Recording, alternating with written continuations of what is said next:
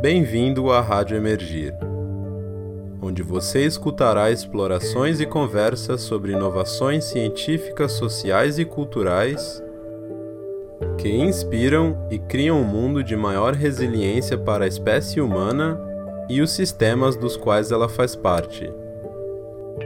Eu sou o Danilo, seu host, e agora o convido a pisar na fronteira entre o possível e o impossível.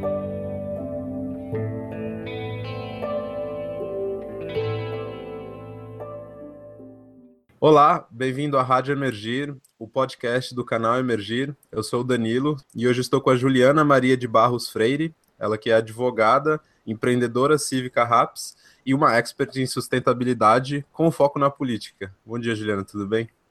Bom dia, Danilo. Tudo ótimo. Obrigada pelo convite. Uma honra estar aqui conversando com você. Imagina, eu que agradeço. Ju, para a gente ir direto ao ponto, o que é a RAPS? A RAPS é uma, uma organização que teve início em 2012, que tem como missão qualificar um debate político para fortalecer a nossa democracia através da amizade cívica. É uma entidade que junta pessoas que têm interesse em fazer parte da política de todos os partidos, ela é pluripartidária, para a gente conseguir conversar sem polarizações ideológicas, independentemente da ideologia de cada um, para formar uma qualidade de debate onde a gente possa avançar na questão política do nosso país, possa uh, fazer transformações dentro da política com participação de mais gente, unindo pessoas dentro da causa da política através de valores e princípios como a ética, justiça social, a sustentabilidade, a transparência. Então, é, é um grupo que tem uma missão muito muito importante na minha, na minha visão, né? E Sim. fundamental no nosso país, mas que já vem de um tempo, eles identificaram essa necessidade de atuar na política e na sustentabilidade, levando o que une a RAPS também é a sustentabilidade, né? Não é qualquer política que, que a RAPS está querendo falar. É uma política transversalizada com os valores da sustentabilidade. Então, Legal. desde 2012, a rede está aí conversando, debatendo, fazendo eventos, trocando experiências para a gente melhorar a, a, qualidade dos políticos, a qualidade da nossa democracia. Esse é um grande desafio. A gente sabe que não é um projeto que é para curto prazo. Próprios, os próprios fundadores falam isso, Sim. tem isso muito presente. É um projeto de médio e longo prazo para formar um, um grupo grande que tenha esses princípios e que possam entrar na política institucional e levar essas, essas bandeiras e uma política mais, mais justa, boa política para o nosso país, né? Tomada, tomada de decisões dentro da boa política. Sensacional. É, tem vários elementos relacionados a RAPS que eu acho que vale a pena ser, ser explorados com mais detalhes, né? Eu acho que, que primeiro é bastante importante definir que a RAPS não é um partido, certo? Ela não, não se define como um partido Exato. político.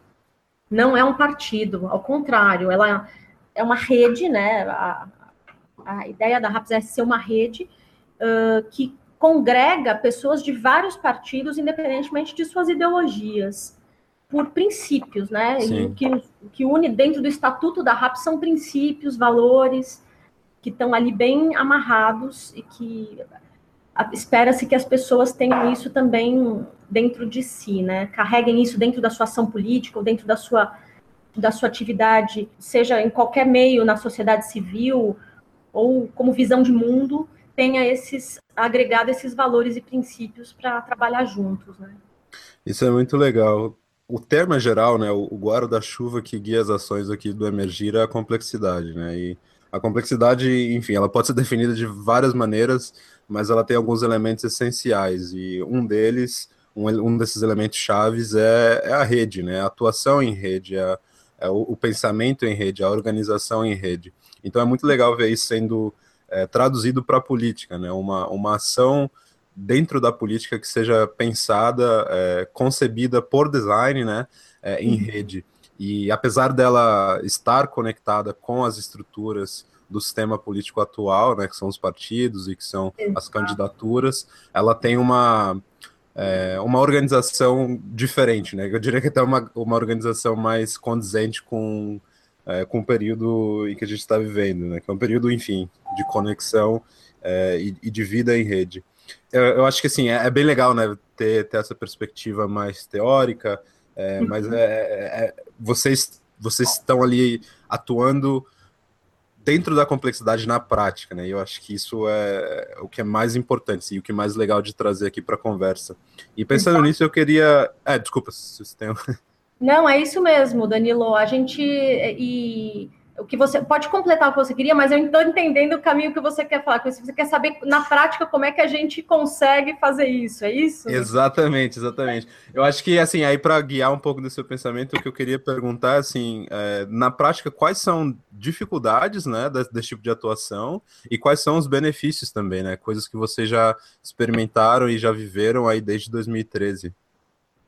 Então, uh, existem inúmeros desafios em no formato de rede, né? Especialmente dentro que você falou sobre das estruturas políticas que já são muito, ah, vamos dizer, formatadas, né? Estão assim consolidadas dentro de uma da... maneira bem hierárquica já, Exato, né? Exato, de uma é. maneira hierárquica com, com escalas de, de de, de tomada de decisão e competências e tudo. Então, esse é um bom desafio e a gente se pega o tempo inteiro na RAPS questionando muitas vezes sobre isso. Porque, por mais que seja rede, a, a RAPS, de uma certa forma, precisa de uma liderança no sentido de organização, simplesmente organização administrativa. Sim. sim. Uh, porque, no geral, a gente, a gente faz o trabalho para ser orgânico, para que todos participem, para que todos debatam, para que cada um seja um elo dessa, dessa rede, né? E com a sua força, a, a própria rede se, se conforme, se, se tome forma dentro daquilo da, da, organicidade que ela, que ela tem como base. Claro. Então, dali da rede, inclusive, surgiram diversos outros elos de pessoas que se conectaram e que formaram outros negócios também em rede. É, uma, é de uma riqueza muito grande essa união uh, não hierárquica entre as pessoas. Existe uma troca muito grande e importante, porque daí, da união pelos princípios, você consegue ter um grupo que minimamente fala a mesma língua, independentemente das ideologias. Isso, Isso é também é, é uma questão de difícil, né, de, de lidar, mas a gente tem especialmente essa... hoje no Brasil, né? Nem fale, é. especialmente hoje nessa, nessa loucura de polarização e de esquerda, direita e de bom e mal e de coxinha e petralha, entendeu? Então, é, a gente se vê é, muitas vezes tendo que fazer grandes exercícios para você, para manter a questão da amizade cívica e entender o outro que está ali falando de uma forma diferente, debatendo às vezes sobre um tema e que fala de outras coisas, e você tem que ter ali um, é um exercício interno de cada um de uh, uh, ouvir uma escuta ativa e debater com fundamentos, com, um, com dados, com qualidade de debate. É, isso isso é, uma, é uma questão importante lá, mas que no final a gente consegue, eu acho que a gente consegue, tem conseguido, sim, na RAPS, manter os princípios acesos, entendeu? A chama dos princípios acesos, que é maior do que a, as divisões. Isso é legal. Uh, a, e que mais? É a riqueza da troca mesmo. Em rede, eu acho que já gerou muitos frutos, gera muitos, muitas amizades, muitas trocas. E acho que a, a grande, o grande mérito da RAPS é esse. E de você unir as pessoas também na questão da sustentabilidade, né? Isso. E pensar numa visão de futuro, que é isso que a RAPS visa construir minimamente. É um, uma visão de futuro para o país. Que país que a gente quer? Que desenvolvimento que a gente quer? Que sociedade a gente quer para nós, né? E hoje a RAPS, é, ela conta com quantos membros? Quem são esses membros? Como ela está organizada? É, como, como são essas questões mais técnicas, assim? Vocês estão Olha, atuando em rede no Brasil? Existem, é, existem diferentes hubs? A RAPS tem alcance nacional, ela tem a sede dela é aqui em São Paulo, por questões burocráticas mesmo, ela iniciou aqui em São Paulo, ela conta hoje com cerca de 500, acho que, se não me engano, não tenho esse número exato, mas cerca de 530 e poucos membros no Brasil todo, em Uau. To, praticamente todos os estados do Brasil, ela tem, é, nesse ano que passou, tem dado início a RAPs nos estados. Então, uhum. é, a rede verificou que alguns estados podem começar também a capilarizar isso mais no país. Então, está se tentando formar uma RAPS no Amapá, uma, Olha que legal. uma organização também no Amapá, uma em Belo Horizonte e outra, acho que em Brasília. Muito então, legal. isso é um, é um projeto que está em construção para que a rede se expanda ainda mais. E a gente trabalha lá, a RAPS tem três projetos, basicamente, né? Que, que, é o Líderes RAPS, que é, congrega pessoas que estão, é, que querem mesmo atuar na política institucional, ou seja, ter um cargo político, é, no, no, ou executivo ou legislativo. É, esse é o projeto Líderes. Tem o projeto Empreendedores Cívicos, que é o que eu faço parte, que são pessoas da sociedade civil e que estão na ponta, né, na ponta da sociedade, Sim. e que a RAPS pretende que essa participação social se fortaleça cada vez mais, porque sem isso não é possível ter uma, um link entre sociedade e tomada de decisão, entendeu? Sim, sim. Então, é, é, o, o, intuito é fortalecer a participação social na política. Eu então, acho que esse, desculpa te interromper, mas acho que esse é um, um dos grandes, grandes desafios, né? Eu, eu lembro que conversando com um amigo sobre o Acredito, né, que é um movimento que surgiu da RAPS, é, e, e, que atua de uma maneira similar, ele, ele me falou, e foi um insight que é, ficou comigo, que o, o, sucesso de movimentos como esse dependem da capilaridade desses movimentos, né? E como eles conseguem essa capilaridade, que foi algo que você também mencionou agora, que na minha maneira de ver está relacionado justamente com essa participação cívica, né, dentro do movimento e, e em prol do movimento, em prol dos valores desse movimento. Mas é algo que não é tão fácil de conquistar, né, ainda mais no momento é, de crise que a gente vive dentro do país, em que as prioridades elas acabam sendo mais básicas, né, principalmente para pessoas que já estão numa situação mais delicada. Né? Exatamente, Danilo. Você está tá coberto de razão. A participação e o engajamento da população é um dos grandes, grandes gargalos hoje no país, porque as pessoas estão absolutamente desacreditadas né, da, da política, né, institucionalizada, institucionalizada, como a gente vê hoje, arcaico, né, o sistema arcaico da política, com as pessoas que estão lá se perpetuando, fazem com que a sociedade fique muito desacreditada e que isso seja um grande desafio para chamar as pessoas para participarem. São poucos que ainda mantêm a chama da esperança aí, mas eu acho que a gente está vendo, sim, hoje um processo transformador no país, é, de gente que ainda mantém a, a energia e está conseguindo se unir a esses movimentos, e isso tem, sim, ocupado um espaço importante, que eu acho que é um... A gente não tem como saber o futuro, mas eu acho que, sim, é transformador e é um processo de amadurecimento democrático que a gente tem vivido. Eu creio, eu quero crer que as coisas de, se sim. dirijam para um, bom, um bom lugar, né? Que a gente sim, não sim. polarize também nessa próxima eleição e que, que a gente consiga, mas eu acho que é um processo importantíssimo que a gente está vivendo hoje na política do nosso país e que os movimentos têm sim ocupado uma área importante aí da, das pessoas que ainda têm esperança e que querem se engajar nesse nesse ramo aí, nessa, nessa área da política que é crucial para a gente ter um, um país melhor, né? Com certeza. Eu acompanho, eu acompanho é, a RAPS nas redes sociais, acompanho os projetos que saíram da RAPS nas redes sociais, e eu acho que existem alguns é, temas que estão ao redor das atividades é, organizadas pela RAPS e pelas, pelas suas, é, como a gente pode chamar? A gente pode chamar de organizações filhas ou essas organizações ramif ramificadas. É. Existem alguns, alguns temas gerais, né, que, que pelo menos eu identifico, é, e, e, alguns deles estão relacionados, né, a gente já falou sobre participação cívica, mas uhum. também sobre criação de perspectiva é, futura, né, de perspectiva em relação ao que a gente pode alcançar. É, dentro assim da RAPS, e, e, aí a gente já começa a entrar um pouco mais no, no foco da RAPS em sustentabilidade, Quais, uhum. são, quais são alguns desses objetivos maiores? Né? Eu, eu, eu vejo nas redes sociais que o pessoal está sempre falando sobre modelos de democracia que estão mais adequados ao momento que a gente vive de internet, então você tem a, a, a questão da democracia, da democracia líquida, da participação é, mais, mais fácil e mais eficiente, né? É, dentro da RAPS, como vocês veem isso? Quais são, quais são alguns, é, não objetivos, né, mas assim, quando você olha para o horizonte, né, o que vocês veem nesse horizonte? É, que é um horizonte que eu, que eu espero que a gente consiga chegar.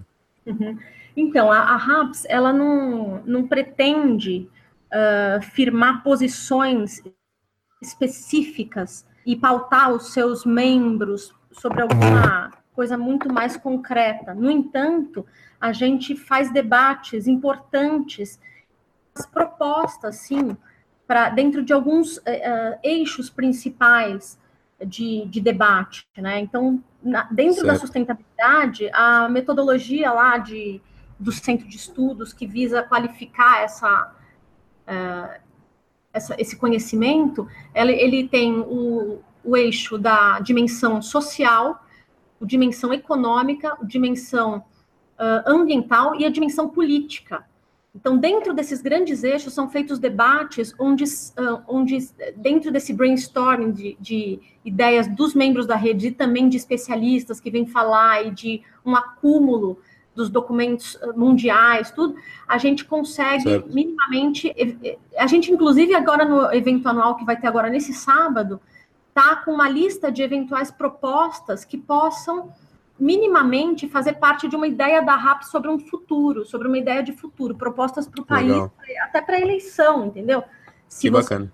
aquilo como um indicativo de segmento. Então, a gente fala sobre cidades sustentáveis, a gente fala sobre reforma política, uh, não, não, se tem uma, uma, um consenso absoluto sobre o que deva ser uma reforma política uh, necessária, um sistema eleitoral claro. hoje ideal para o Brasil, não se tem, mas lá a gente consegue sim conversar sobre esse tema, colocar as ideias dentro de uma, de uma estrutura minimamente fundamentada, e nisso uh, pensar sobre as coisas, avaliar o que é bom, o que é ruim dentro de um ou não, e pegar o que o acúmulo que tem aí já feito sobre esses temas e debater sobre isso de forma que as pessoas carreguem em si um conhecimento bem maior e levem para suas ações políticas da base ou dos seus mandatos e, e atuem dentro dessa, dessa perspectiva de um conhecimento mais qualificado, entendeu? É, Eu acho que... que isso é um grande avanço, mas a RAP não pretende saltar seus membros sobre nenhuma, sabe, nenhum modelo específico. Acho que a qualificação e, e, na verdade, o contato com essas é, novas perspectivas já é algo é, que, dentro do cenário político, a gente sente bastante falta, né? É, já é gente... é uma, uma, já é uma Sim. vitória isso aí. É, tremendo, tremendo. Muito legal. Agora, Ju, é. voltando mais um pouco, acho que é, para a sua, sua formação e, e para a sua área de, de expertise, né? Vamos uhum. falar um pouco sobre sustentabilidade. É, que eu acho que também é algo que te trouxe até a RAPS, no final exatamente, das contas. Né? Exatamente, é. foi exatamente isso que me trouxe a RAPS. Não primeiro a política, mas sim a sustentabilidade.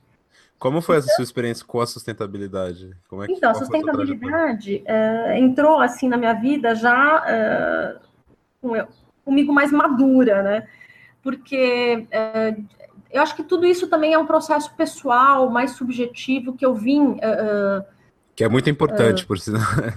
É... Sim, eu acho que sim, viu, Danilo? Porque eu acho que é aí que começam as, as a, uma tomada de consciência diferente, né? Sim, uh, Que a gente começa a enxergar as coisas de uma forma um pouco mais, eu não, não diria claras, talvez claras, mas que a gente entende um senso de responsabilidade e um senso do estado do mundo em que a gente vive, da nossa posição dentro dele. Sim. Então, acho que isso a maturidade traz, de uma certa forma, tem me trazido, e foi esse, esse trabalho, essa, esse trabalho pessoal, esse caminho que tem acontecido comigo. Eu sou formada em Direito e trabalho no meu próprio escritório desde a minha formação, desde a minha finalização da graduação, trabalho com contencioso civil, né? O que é a, a briga jurídica em si, né? Sim. Na maioria das vezes, o meu escritório, ele sabe fazer a briga jurídica, ele sabe um embate, ele, ele sabe o embate jurídico, como é que é, quais são as, os mecanismos, qual é o processo civil, como é que funciona. E, e a minha vida inteira, nesse, nesses 20 anos de formada, eu tive uh, contato com isso. E eu comecei a me questionar dentro de um determinado momento também, acho que a espiritualidade entrou também na minha vida para uh, também me fazer pensar diferente, assim, o que, que leva a esse embate jurídico? Qual é o papel né, do, da briga jurídica na vida das pessoas? Isso faz elas melhores, elas faz, faz elas mais felizes? O que, que leva as pessoas a procurarem o poder judiciário para resolver suas vidas? Né? Então, eu comecei também a questionar isso, comecei a fazer um trabalho de mediação com a área de família dos meus clientes, da minha, da minha, do meu escritório, e isso me trouxe muitas vezes muito mais realização do que a briga jurídica. Você conseguir fazer uh, com a sua expertise em direito e fazer com que um casal, por exemplo, consiga enxergar e, e, se comunicar de uma forma que muitas vezes as emoções não estavam permitindo, você consegue livrá-los de um ciclo negativo muito forte e passar para eles, ajudá-los a transpor esses, esses obstáculos e continuar a vida de uma outra forma. Poxa, então, Ju, me... que perspectiva legal sobre o direito. Eu nunca tinha pensado nisso. Ah, é muito, é muito legal, Danilo. É uma outra visão do direito, né? Uma visão muito mais construtivista e positiva do direito. Então, isso me fez também. Começou a ter uma, uma abertura na minha cabeça, no sentido de construir coisas e buscar mais um propósito profissional mais alinhado a essa minha vontade de melhorar, melhorar os, a, a sociedade. Claro.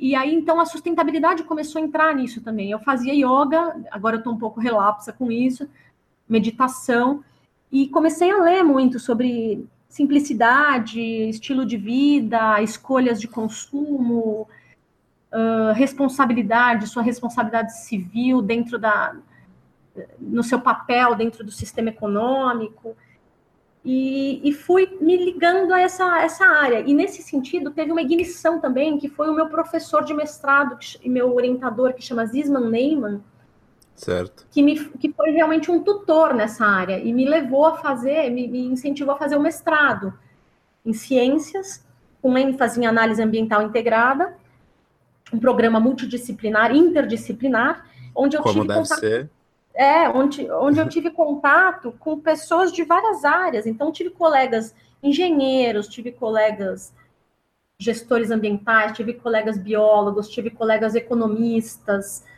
uh, sociólogos, de uma riqueza que é, que é que eu acho que a complexidade e a sustentabilidade tem tentar resolver os problemas de uma forma sistêmica. Então, claro. o mestrado também foi uma grande, grande, grande fase de conhecimento, de abertura da, da do leque para isso também, para entender um pouco mais essa, essa questão. Que legal. é, eu acho que é, são processos, às vezes, a gente, a gente passa, né? Talvez educacionais, talvez mais experimentais, que realmente mostram como, como essa perspectiva mais reducionista ela tem limitações muito grandes, né? Que é, que é a perspectiva que vem guiando, eu diria, né? Os uhum. processos civilizatórios desde a Revolução Industrial, assim, né? E a gente tem feito ciência dessa maneira, a gente tem feito negócio, a gente tem feito política, a gente tem feito é, muito, muito do que rege a, a, organização social hoje de uma maneira geral é, através dessa perspectiva, né? E aí quando você dá esse zoom fora, né? Você começa a olhar as coisas através de um olhar sistêmico. Eu costumo falar que é como você coloca o óculos quando você tem miopia, né? Você, você fala, nossa, então é, é, assim que as coisas funcionam, né? E, e realmente é transformador. Eu acho que é, é, é bem subjetivo, né? É difícil você Muito. Escrever, mas é, eu passei por esse processo também e foi algo que eu, eu posso dizer, olha, foi, foi um, um, pouco da vida antes daquilo e a vida depois dessa, desse contato, né?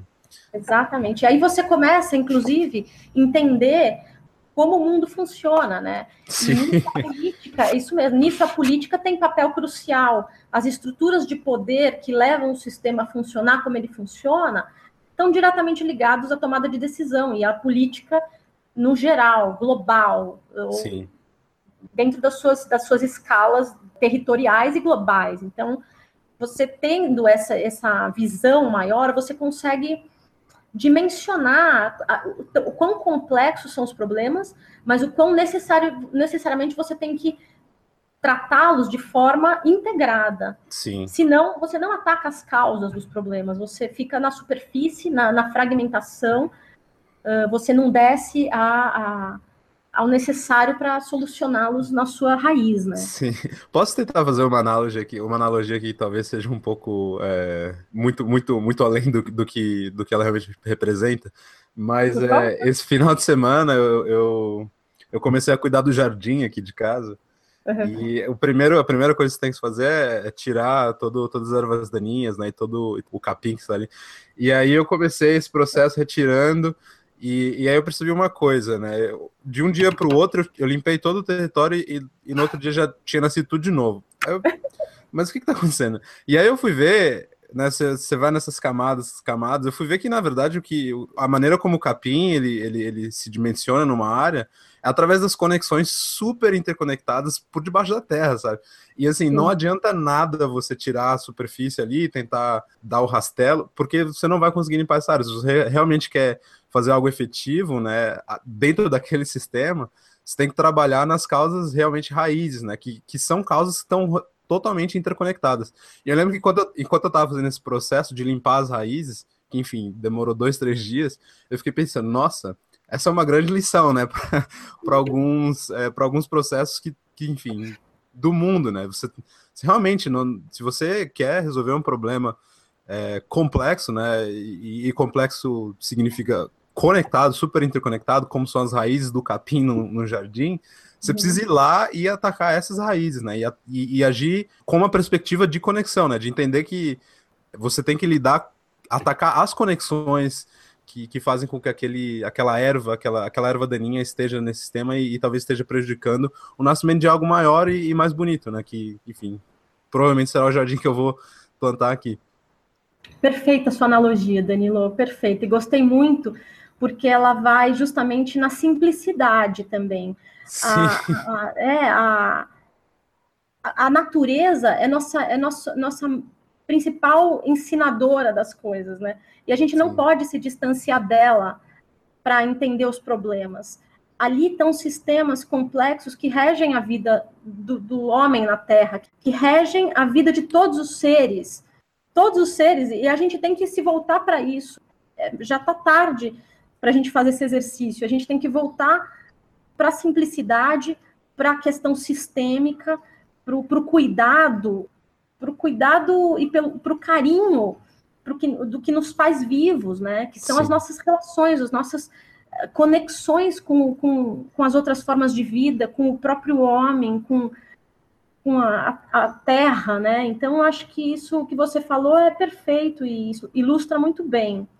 Sim. Acho que isso é sustentabilidade, você ter essa responsabilidade com a manutenção da vida de forma integral uh, e fazer com que isso se perdure ao longo do tempo, porque da forma como a gente está caminhando, da forma como o homem está atuando, né, o que a gente chama do antropoceno, Sim. É, uh, a gente não vai muito longe, não tem, é, é uma cegueira a gente pensar que a gente vai avançar muito além do que a gente já está destruindo o que a gente está fazendo, que a gente está, né, que a gente Sim. precisa para viver. Então, se a gente não pensar nisso urgentemente, não sei, a minha geração não vai passar por isso, mas daqui para frente, sabe, a gente não sabe como vai ser o futuro. A questão dos recursos naturais é tá mais do que provado de que isso aí não vai para frente, não tem como perdurar, né? É. É, eu acho que a gente está entrando num momento em que as conversas de, de, de uma forma de organização macro pós-capitalista, né, elas já estão saindo dessa miopia é, capitalismo-comunismo e elas já estão entrando numa fase mais, ma mais madura de realmente é, pensamento sobre soluções efetivas, né, que, que transcendem o que a gente já imaginou até hoje coletivamente como formas ideais de organização. E é, é, muito difícil pensar, né, imaginar o que vai sair disso tudo, porque é incerto, né? Essa é uma outra característica da complexidade, né? as coisas em um, em um, sistema complexo interconectado, elas, elas, elas são dependentes de loops, né, de, de retroalimentação, e, e, a causalidade linear ela já não existe, né?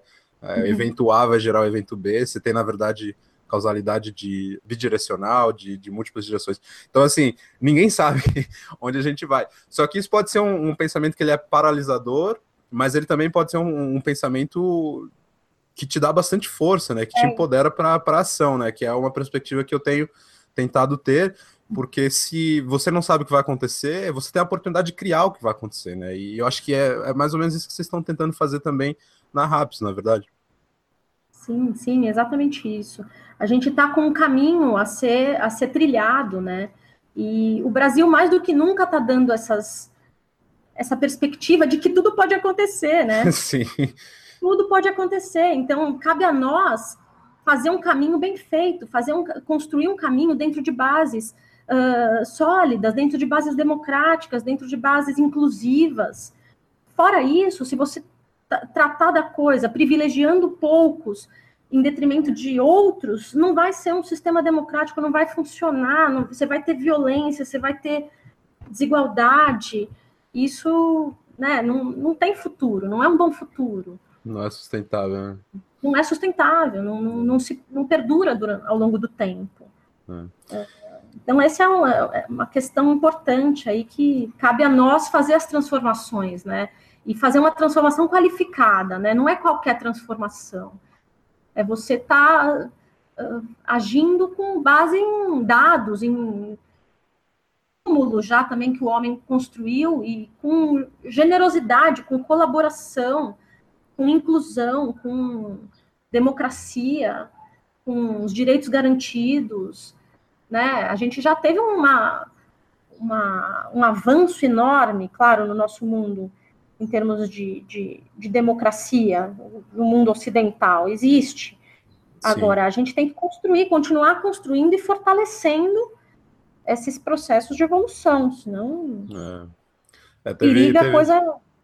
A gente precisa construir essa mudança. A RAPS entende que só qualificando e só com, com, essa, com esses princípios que norteiam minimamente, que são ética, uh, transparência, uh, inclusão, justiça social, democracia, é que a gente consegue que um país seja mais justo, né? A gente consegue um país mais justo e mais igualitário.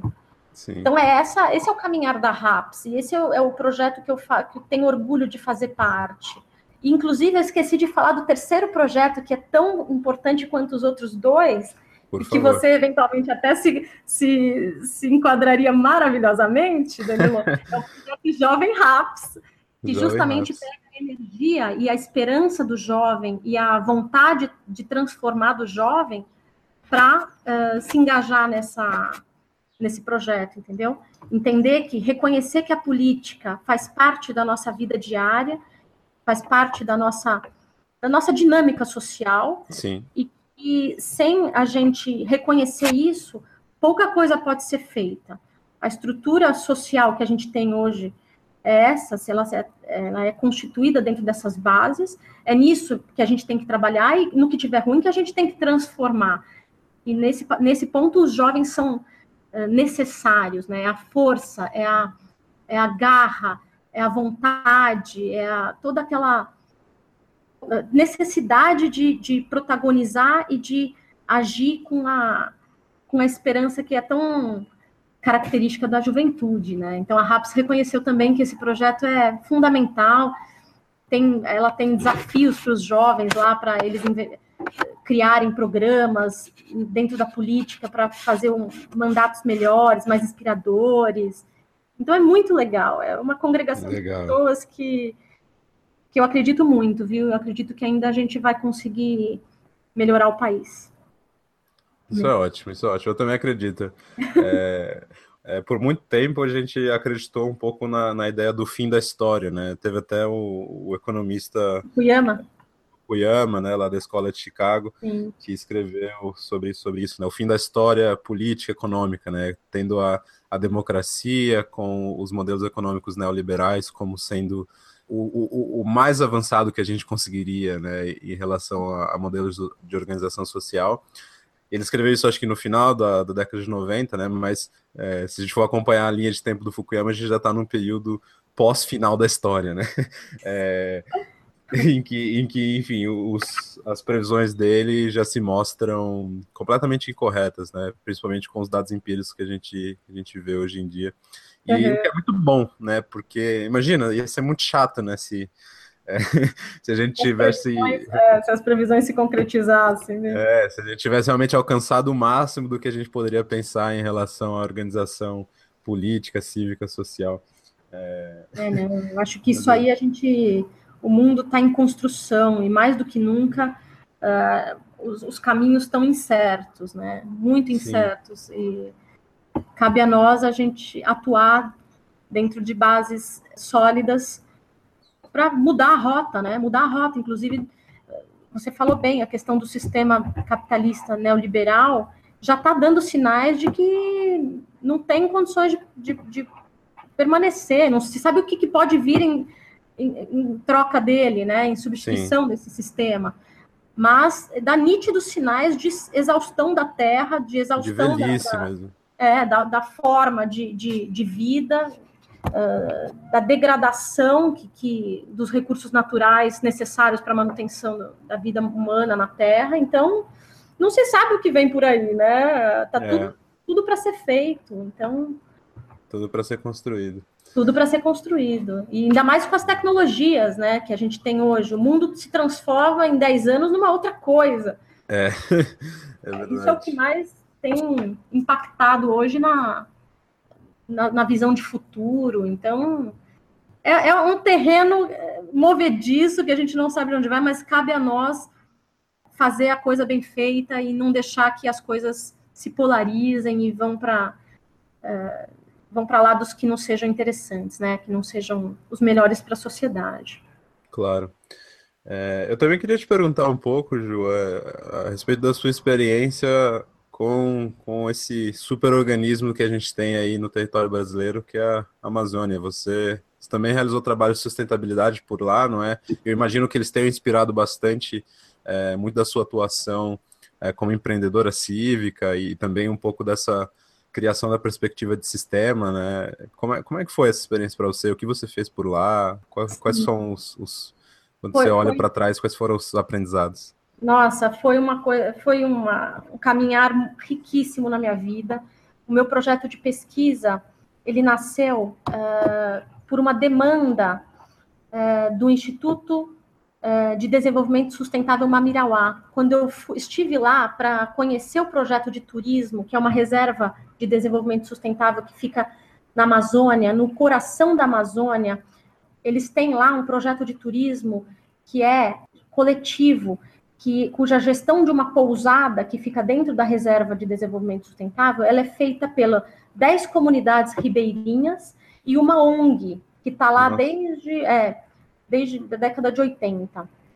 Então, é um projeto que ele visa, com aquela pousada, gerar renda para aquelas comunidades, é, gerar, girar uma economia local, solidária, onde todos participem e todos possam dali tirar algum proveito econômico também.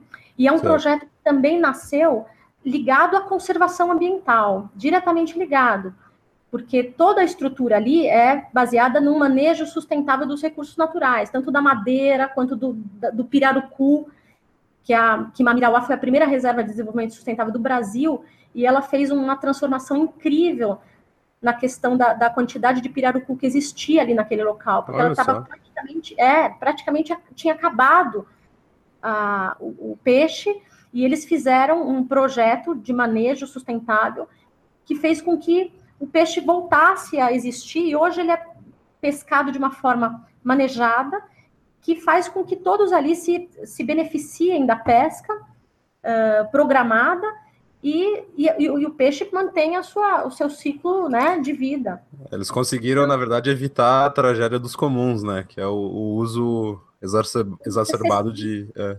Exatamente, e que hoje em dia a gente vê que está acabando com espécies do mundo todo, né? Sim, então, sim. Esse foi uma vitória desse projeto. Eu fui lá visitar a pousada e eles estavam querendo fazer a transformação da gestão para empoderar as comunidades, para elas tomarem sozinha a condução da gestão da pousada. então eu falei com a, com a gestora lá, e ela falou assim: olha, nós estamos em busca de um modelo jurídico que possa abarcar essa nova, essa nova configuração da, da gestão né, pelas comunidades. O que, que seria melhor ali? Uma associação, sistema associativista, que eles estão acostumados há bastante tempo, criar uma cooperativa tal. E eu fiquei encantada com o trabalho deles e, e falei para eles: olha, eu poderia de repente ajudar, auxiliar com, com um trabalho Uau. voluntário. E eles falaram: olha, pode ser muito importante e você pode fazer isso por meio de uma pesquisa. Foi aí que eu escolhi o projeto para ser o meu projeto de pesquisa. Olha, e... você acabou no final juntando até o aspecto jurídico da sua formação. Que legal. Exatamente. Foi uma, uma junção do aspecto jurídico com toda a questão do turismo e da gestão sustentável dos recursos naturais, da conservação, do papel das ONGs dentro desse, desse projeto. Uh, e, e, e, assim, conhecer a Amazônia é, uma, é um privilégio, né? É um Sim. privilégio, é, uma, é uma parte do nosso país que é, é ainda uma joia, uma joia rara que a gente está destruindo, a gente tem destruído iniciativas muito importantes que tem lá de conservação, mas que uh, sobrevivem a duras penas com as, né, com, a, com as forças que estão hoje atacando lá, os conflitos agrários. Hoje, principalmente. Né? Nossa!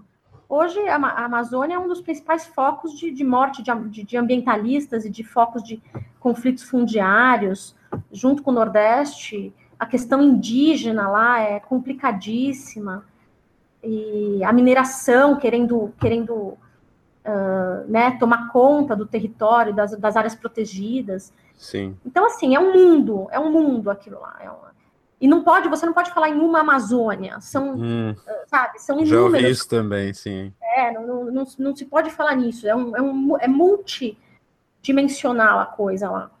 Então, é assim, é mais uma questão que se abre, que você vê como, como o seu país é complexo, como tem questões que você não faz conta do, de que estão acontecendo, e quando você se aproxima um pouco mais, você tem a, um pouco, né? Você consegue ter um pouquinho de compreensão da complexidade da, da, da, da das formas de vida que tem ali, das, das culturas que ali que habitam as, há muito tempo ali, que, que, formam a Amazônia. Enfim, é um, é um mundo complexo e maravilhoso, delicado, que tem que ser visto com muita, muita cautela e, e fortalecer ali as questões das pessoas que conservam aquele lugar, porque se você tirar as pessoas acaba sendo pior. Sim. É, ela, a, a, forma de vida ali, as comunidades, a, a, os saberes tradicionais ali são fundamentais para a conservação daqueles do, do, dos biomas ali. E, enfim, o meu projeto de pesquisa foi assim, uma, uma abertura da minha cabeça também para o nosso país. E me fez cada vez mais amar meu país e ver a riqueza, o quanto de riqueza que a gente tem, cultural, ambiental, social. E, e foi uma, um aprendizado assim de vida mesmo, não só acadêmico, mas de vida mesmo, de, de amor ao meu país, amor ao meu país. E isso também se reflete na RAPS na luta da RAPS, porque a gente às vezes olha muito para fora, né? Sim. Ah, o conhecimento Harvard, MIT, não sei o que, claro, é importante, é fundamental. Mas a gente tem que olhar para o nosso próprio, para as nossas próprias dinâmicas, para a nossa força cultural, para as nossas formas de, de lidar com as questões nossas, entendeu? É, é, é muito importante a gente se voltar a, as nossas riquezas e compreender e entender as nossas riquezas e fortalecer esse nossa, a nossa força própria, criar um modelo original nosso para a gente solucionar nossos problemas também. Não estou dizendo desprezar o acúmulo claro, claro. tecnocientífico de forma alguma, mas unir isso a, a uma forma original de pensamento para solucionar os nossos problemas, que são nossos, originais e da nossa dinâmica.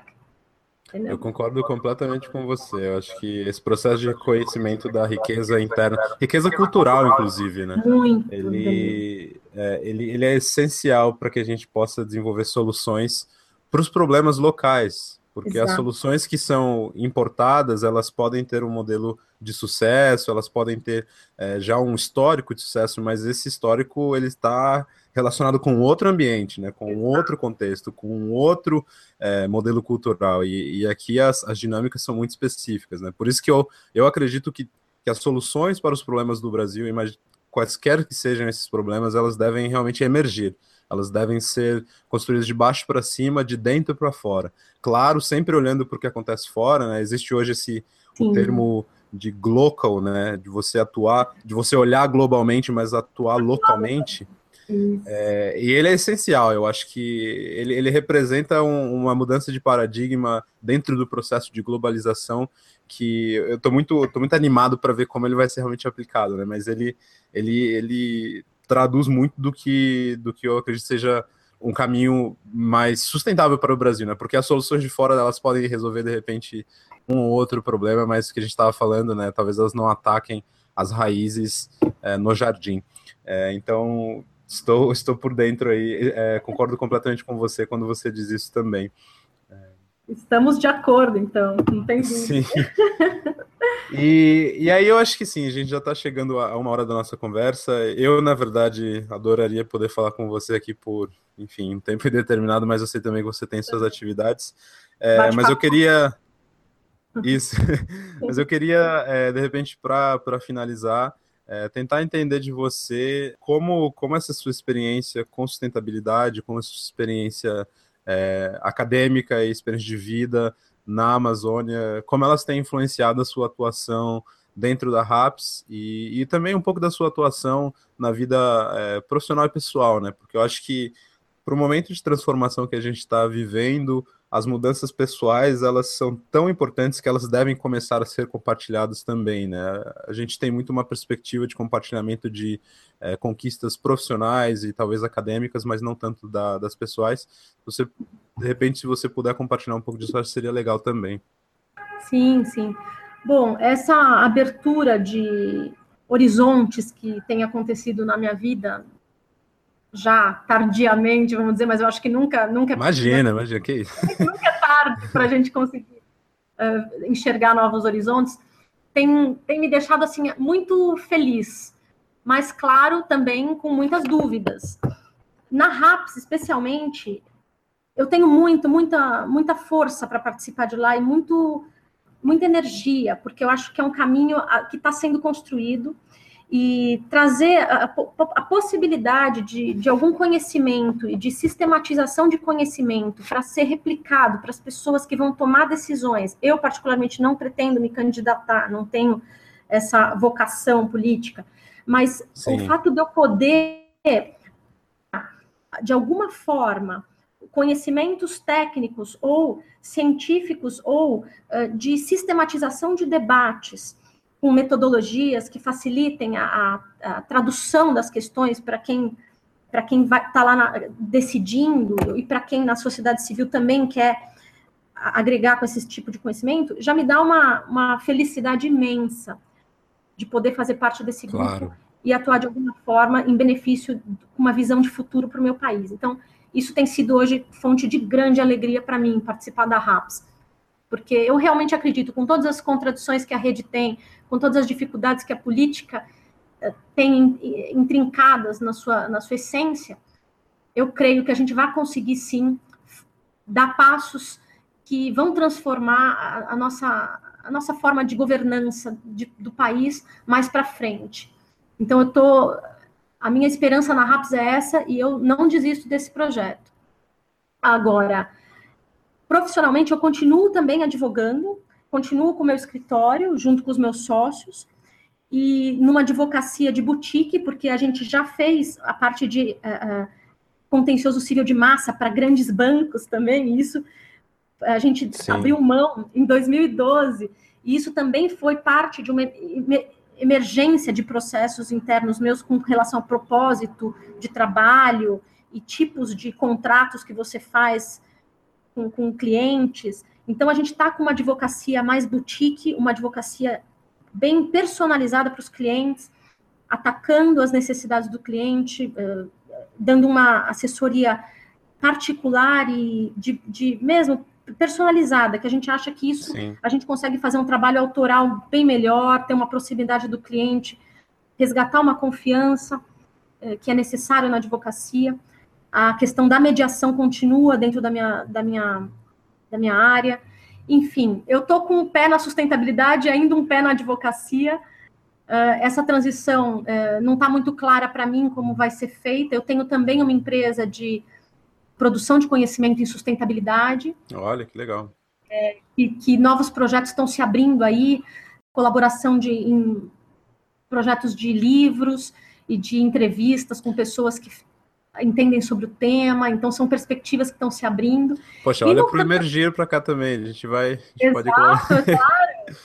For, com certeza, vamos fazer conexões aí. Sim. E na questão pessoal também, Danilo, eu acho que eu, eu, passei a enxergar o mundo e a ter escolhas pessoais outras, mesmo em termos de relacionamentos, mesmo em termos de consumo. Isso, isso muda, né? Isso transforma sua, o seu jeito de ver e o seu, a sua posição no mundo, né? Você acaba tendo um olhar, sei lá, talvez mais responsável para aquilo que você usa, para as suas escolhas, uh, para como você faz com os seus os resíduos que você produz, a energia que você consome no mundo. É, é, parece que tudo você não pensa só no agora, você pensa um pouco mais para frente, nas consequências sim. dos seus atos. Então, eu acho que é uma mudança de vida, sim. Me deixa muito feliz essa mudança de vida. Eu acho que eu, pelo menos, eu não quero prejudicar o mundo que eu tô. Se eu não consigo sim. 100% de de atuação dentro, eventualmente, eu não sou vegana, não sou vegetariana, não consegui isso ainda, tenho meu veículo ainda, ando de carro, consigo é, transitar entre o transporte público e o meu veículo. Então, isso tudo são questões que a gente vai aprimorando, a gente vai tendo, internalizando dentro da nossa forma de ver o mundo, dentro das nossas posições, a nossa forma de, uh, nossos hábitos de vida. E, claro. tem me deixado muito feliz. Eu vou te falar que eu tenho. Eu acho que eu consegui uma, uma felicidade um pouco maior, assim, sabia? Muito legal. Eu imagino, eu imagino. É, é muito bom ouvir isso, é, porque também serve como uma fonte grande de inspiração, né? Essas, essas transformações que acontecem com outras pessoas em diferentes áreas. E uhum. eu posso dizer também um pouco da minha experiência que quando você quando você passa pelas suas próprias transformações, ouvir as transformações dos outros, é, eu não sei, dá essa sensação de, de calor no corpo, né? Essa sensação de, de, felicidade. Então, realmente acredito que você está mais feliz e, e, estou feliz por você estar mais feliz também. Ai, é... que bom! Gostoso ouvir isso. É, é, muito bom. E eu acho que, assim, é, todas essas transformações, principalmente as pessoais, né, elas, elas são processos, né, que Sim. estão sempre ali se relacionando com o ambiente, então, né, você falou, ah, meu carro, os hábitos alimentares, isso também tem muito a ver com o que a cidade te proporciona, não é, com, com o ambiente que você está e, e, e, o, quão, o quanto de barreiras ele coloca para você, de repente, para é, diminuir os seus impactos, ou, enfim, ter uma, uma, uma vida mais sustentável, mas são processos que, acho que só de você estar consciente de que eles estão acontecendo, que eu acho que é o seu caso, você já consegue colocar intenções para que eles é, evoluam e para que eles comecem realmente a, a, a, cada vez mais tomar partes maiores da sua vida. Eu acho que isso, é, isso é que é importante no final das contas, né? Ou pelo menos essa tem sido a minha experiência. É exatamente isso, Danilo. E, e aos poucos a gente vai conseguindo viver com mais propósito, viver com mais essência, ligado Sim. mais no ser do que no ter. Né? Eu acho que essa é a, é, é, é, é a principal chama que me move hoje. E a, a, qualidade das minhas relações também, sabe? Você, Sim. dentro dessa nova visão, você se aproximar de pessoas que também pensem desse jeito, claro, sem, sem parar de ouvir o. Né, não se colocando numa nova bolha, não é isso. sim, sim. Né? Porque as bolhas. São uma armadilha também. Elas estão por toda parte. Mas a gente lidando com as coisas que tem mais uh, conexão com o que você pensa, né? E, mais próximas assim dos valores que você acaba internalizando, né, nessas, nesses processos aí de caminhada. Claro. Ju, sensacional. É, adorei o bate-papo. Eu... Também, muito gostoso. É, adorei. Muito gostoso. Agradeço muito seu tempo, sua você compartilhar todas as suas experiências e essa positividade. Eu acho que essa é uma das coisas que nós estamos precisando mais urgente, assim, é, são, são perspectivas positivas, são, são relatos e histórias positivas, e eu fico muito feliz que você tenha compartilhado as suas aqui com a gente. Ah, e parabéns! Muito parabéns obrigada. aí por pôr a mão na massa, sujar a mão, para deixar aí os seus jardins, né, o pessoal, o profissional, é, sustentáveis de fato, né, e não, e não superficialmente bonitos. Acho que isso é, é muito importante, isso é bem legal. Muito obrigada pela oportunidade, foi uma delícia conversar com você. O Emergir, eu dei uma lida, é um, um projeto interessantíssimo, necessário, fantástico. Vamos continuar conversando, porque né, eu acho que tem ligações que são importantíssimas no que a gente pode unir as forças aí para fazer essa, essa roda girar no, no lado certo. No lado certo. Obrigada pela oportunidade, adorei o bate-papo e a gente se fala por aí. Tá certo, vamos nos falando. E eu acho que vale a pena sempre deixar a oportunidade, caso alguém queira saber mais sobre a RAPS, caso alguém queira entrar em contato. Eu vou colocar os links e vou colocar todas as informações no post que acompanha esse episódio do podcast, mas também se você quiser deixar é, algum outro contato, alguma outra janela por aí, sinta-se à vontade. Perfeito. É, na RAPS a gente pode, quem quiser, quem tiver interesse, pode entrar no site, porque lá explica toda a questão institucional, explica a missão da RAPS, que é o www.raps.org.br. E lá as pessoas vão ter acesso aos, aos, projetos e é muito gostoso. A RAPS é um projeto muito bonito que eu acredito muito.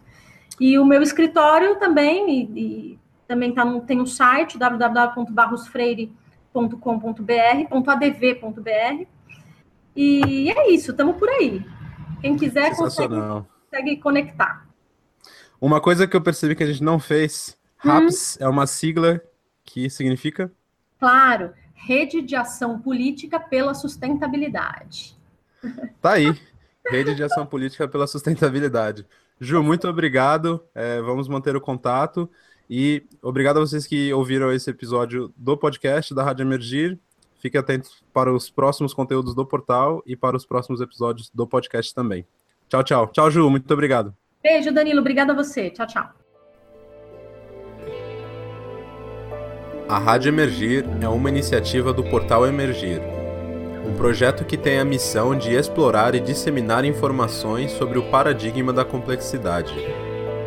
Caso você queira saber mais sobre isso, acesse emergir.co. Obrigado por nos escutar e, se puder, por favor, ajude na divulgação desse material. Por aqui, seguimos em frente em rede. Até a próxima.